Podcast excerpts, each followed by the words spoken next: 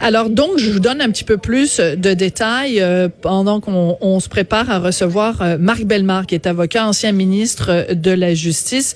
Donc, euh, ben, cette histoire-là, évidemment, soulève énormément de questions. Alors, d'abord, je tiens à vous dire que la ministre de la Justice, Sonia Lebel, fait rien de moins qu'interpeller le gouvernement fédéral, parce qu'on sait que ça relève d'eux, pour faire la lumière sur les raisons qui ont mené à la libération conditionnelle de cet homme, donc euh, Eustagio Galaise, euh, qui est euh, soupçonné d'avoir euh, tué cette jeune femme à Québec. Alors, Maître Belma est au bout de la ligne, avocat ancien ministre de la Justice, spécialisé dans la défense des droits des victimes d'actes criminels. Marc Belmar, bonjour. Bonjour, madame, ça va bien? Ben moi ça va bien, mais je vous avoue, euh, maître Bellemare, que cet événement-là et toutes les questions que ça soulève, ça me met en rogne, ça me met hors de moi. Je veux juste savoir d'abord, premièrement, quand vous avez appris les détails de cette histoire-là, comment avez-vous réagi, maître Bellemare? Ben je suis scandalisé de voir que cet individu-là a été en liberté. C'est certain que même s'il avait fait les 15 ans de prison, de pénitencier auquel il avait été condamné suite à l'assassinat de sa femme en 2004, il aurait pu sortir en 2019, mais c'est le rôle de la Commission canadienne des libérations conditionnelles de s'assurer que l'individu ne présente pas un risque pour la société. Ici, on parle d'un risque modéré. À mon avis, c'est beaucoup trop pour qu'on puisse le laisser en liberté. Mais vous savez, moi, ce qui me préoccupe, c'est savoir combien il y en a des stagios galaises au Québec, là, au Canada, Bonne qui question. en pleine liberté. Là. Euh, qui est mon voisin? Qui est le locataire euh, à côté de chez nous? Euh, qui est l'individu qui m'interpelle sur la rue? Alors, c'est ça qui c'est ça qui devient troublant. Et je peux vous dire que pour représenter des victimes par centaines, depuis 40 ans, j'envoie souvent des rapports des libérations conditionnelles canadiennes et on laisse sortir à peu près n'importe qui. C'est une vraie farce. Une vraie farce, vous dites.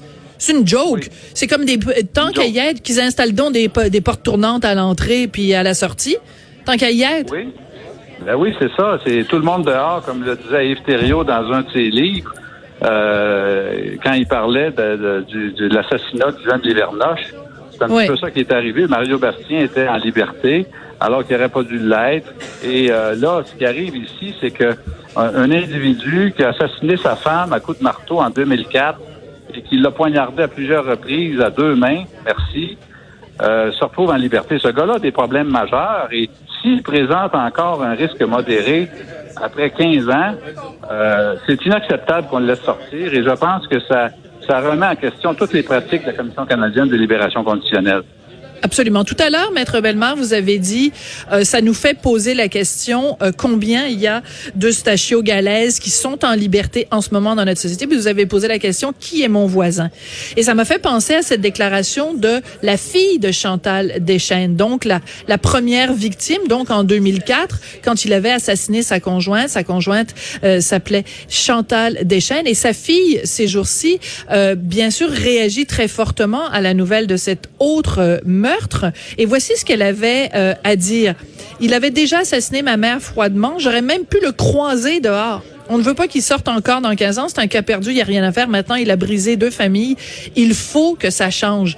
Donc, vous imaginez même la fille de la première victime de ce monsieur-là. Elle dit, ben, j'aurais pu le croiser, moi, dans la rue. C'est dans ce, dans ce monde-là qu'on vit en ce moment? Oui, exactement.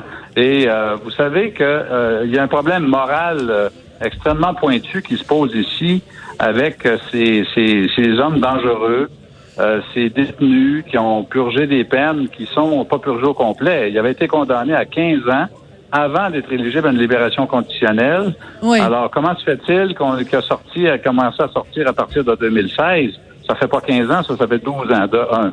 De deux, comment se fait-il qu'un individu qui a commis un, un crime grave, c'est quand même un meurtre, c'est pas un excès de vitesse, là. C'est quand même un meurtre violent qui a été incarcéré pendant autant d'années. Comment se fait-il qu'on le laisse sortir malgré le fait qu'il présente des risques modérés de récidive et malgré le fait qu'il n'a pas tout respecté ses conditions? Parce que dans le rapport, en tout cas selon ce qu'on a lu euh, ce matin dans le Journal de Montréal, le Journal de Québec, il semble qu'il y a eu des problèmes avec euh, les femmes, même ben après sa sortie, et que ces intervenants au niveau de la commission savaient qu'il y avait des difficultés relationnelles avec les femmes. Alors, comment se fait-il qu'on a continué de le laisser en liberté? Et euh, j'ajouterais à ceci, au-delà du problème moral, Mme Durocher, qu'au point de vue financier, c'est catastrophique parce que, voyez-vous, euh, malgré le fait qu'il euh, y ait un système de libération conditionnelle au Canada, l'on se retrouve avec des, des, dommages importants au niveau social, au niveau économique, parce que la petite fille dont vous parlez, dont la mère a été assassinée en 2004 par ce même individu, elle avait sept ans à l'époque. Oui. Et elle avait, elle avait une grande sœur. Donc, des familles brisées, des problèmes sociaux pour les victimes, des problèmes pour la société qui doit supporter les coûts, les coûts de traitement, l'absentéisme, etc. Sans compter l'IVAC, évidemment, qui doit supporter les victimes, mais qui, Coûte, qui, coûte cher à l'État et à l'ensemble des citoyens. Au bout de la ligne, on perd au change comme société à tous les points de vue. Absolument. Alors, comment vous réagissez? Parce que la nouvelle vient euh, de sortir il y a à peu près euh, une demi-heure. Donc, la ministre de la Justice euh, au Québec, Sonia Lebel, qui interpelle le gouvernement fédéral pour faire la lumière sur les raisons qui ont mené à la libération conditionnelle de ce monsieur, donc le présumé meurtrier. Est-ce que c'est en effet la voie à suivre, Maître Bellemare? Ben, je pense que pour la ministre de la Justice du Québec, c'était la seule possibilité qu'elle avait parce que le tout relève de son collègue fédéral, son homologue fédéral qui lui est responsable de l'administration de la justice au fédéral, et est responsable aussi de la Commission des libérations conditionnelles du Canada, parce que c'est, hmm. ça relève du Canada, compte tenu que l'individu avait commis un crime et qu'il avait été incarcéré pour plus de deux ans. Ça relève des pénitenciers fédéraux et de la Commission fédérale. C'est le mieux qu'elle puisse faire. Mais moi, je pense qu'il ne faut pas se limiter au cas galaise. Là. Il faut regarder dans l'ensemble combien d'individus actuellement qui ont commis des crimes violents se retrouvent en liberté, Mm. au Québec et au Canada, malgré le fait qu'il présente un risque modéré de la vie même de la commission. Alors, c'est ça qui devrait être su parce que ne euh, faut pas en faire un cas isolé, Mme Durocher. C'est un fléau général. Hein. Ça touche des milliers de personnes.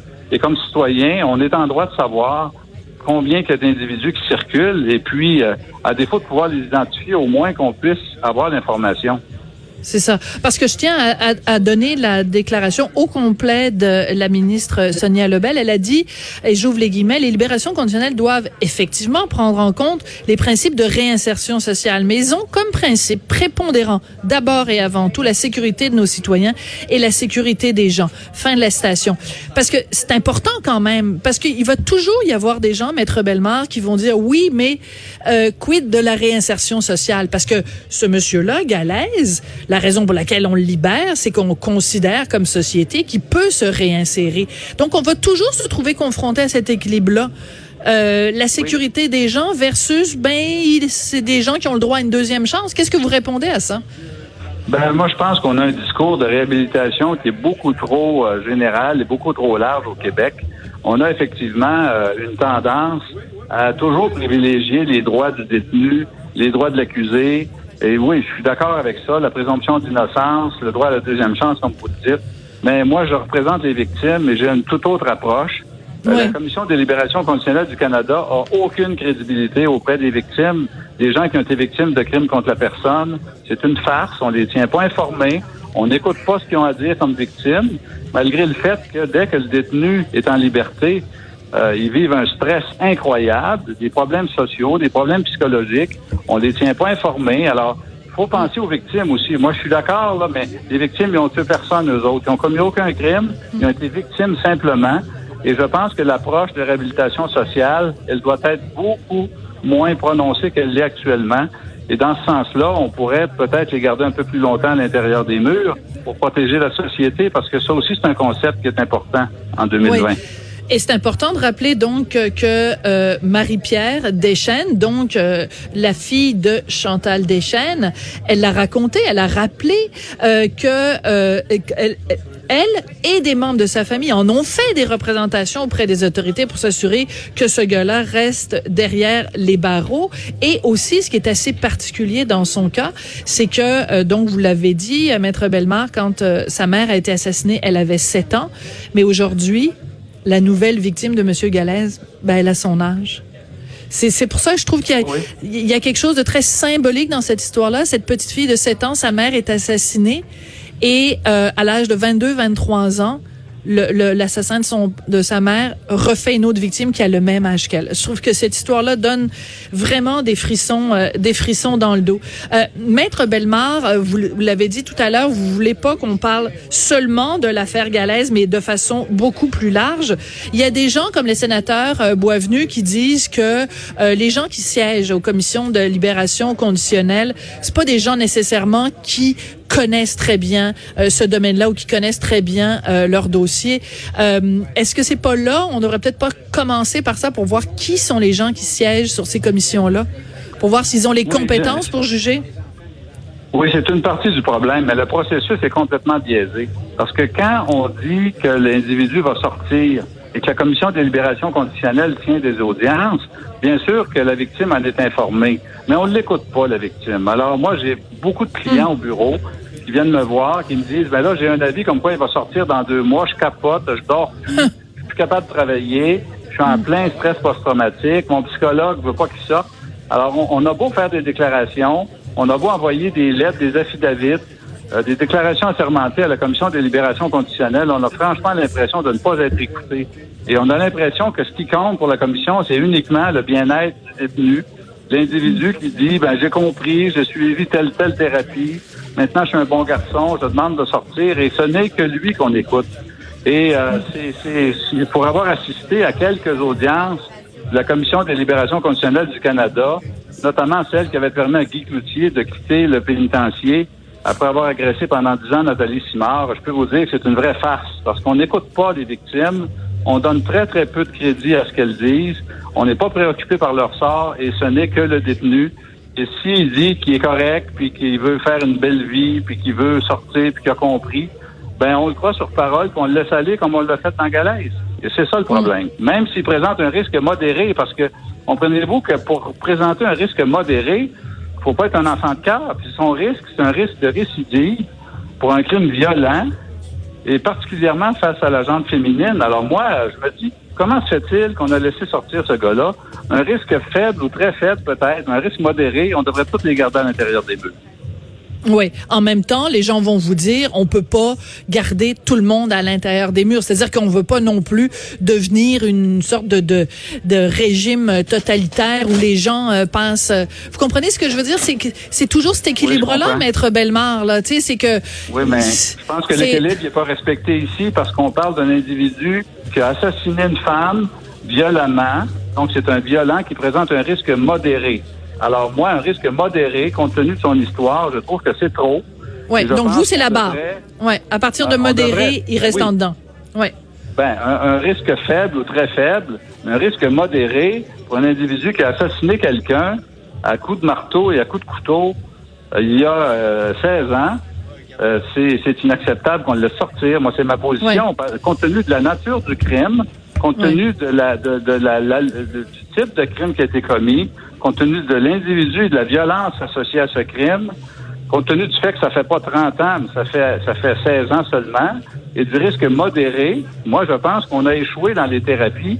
On a échoué à faire en sorte que cet individu-là soit relativement guéri et ne présente pas plus qu'un risque minime pour la société. Oui, alors on a beaucoup parlé de sa libération, mais il y a des conditions en plus. C'est que qu'est-ce que vous pensez de ça là? Je reviens à ce que ce que ce que mes collègues ont, ont écrit qu'il avait la bénédiction de la commission des libérations conditionnelles pour rencontrer des femmes afin de répondre à ses besoins sexuels. Aïe aïe, qu'est-ce que c'est ça cette affaire là ben, c'est tout à fait ridicule parce que des besoins sexuels, tout le monde en a. Et les gens qui sont qui sont détenus, ils ont aussi des besoins sexuels. Et puis, il faut faire avec. Alors, quand tu as tué quelqu'un, mais les besoins sexuels, disons que c'est pas la priorité. Et là, c'est ce que je pense aussi. précise, on va cibler euh, l'individu et ses besoins sexuels. Donc, on a donné préséance, tenez-vous bien, aux besoins sexuels de Galaise, qui présentent un risque modéré euh, par ailleurs, euh, pour rencontrer des femmes. Et puis, il, il, devait rapporter tous ses contacts avec les femmes. Il ne le faisait pas systématiquement. Et euh, voilà, on se retrouve avec un, assassinat sur les bras d'une jeune fille de, de 20 ans. Alors, c'est, moi, je trouve que c'est un, c'est pitoyable. Et c'est toutes les pratiques de la commission qu'il faut remettre en question. Iriez-vous jusqu'à dire, euh, Maître Bellemare, que les gens de la commission des libérations conditionnelles ont du sang sur les mains?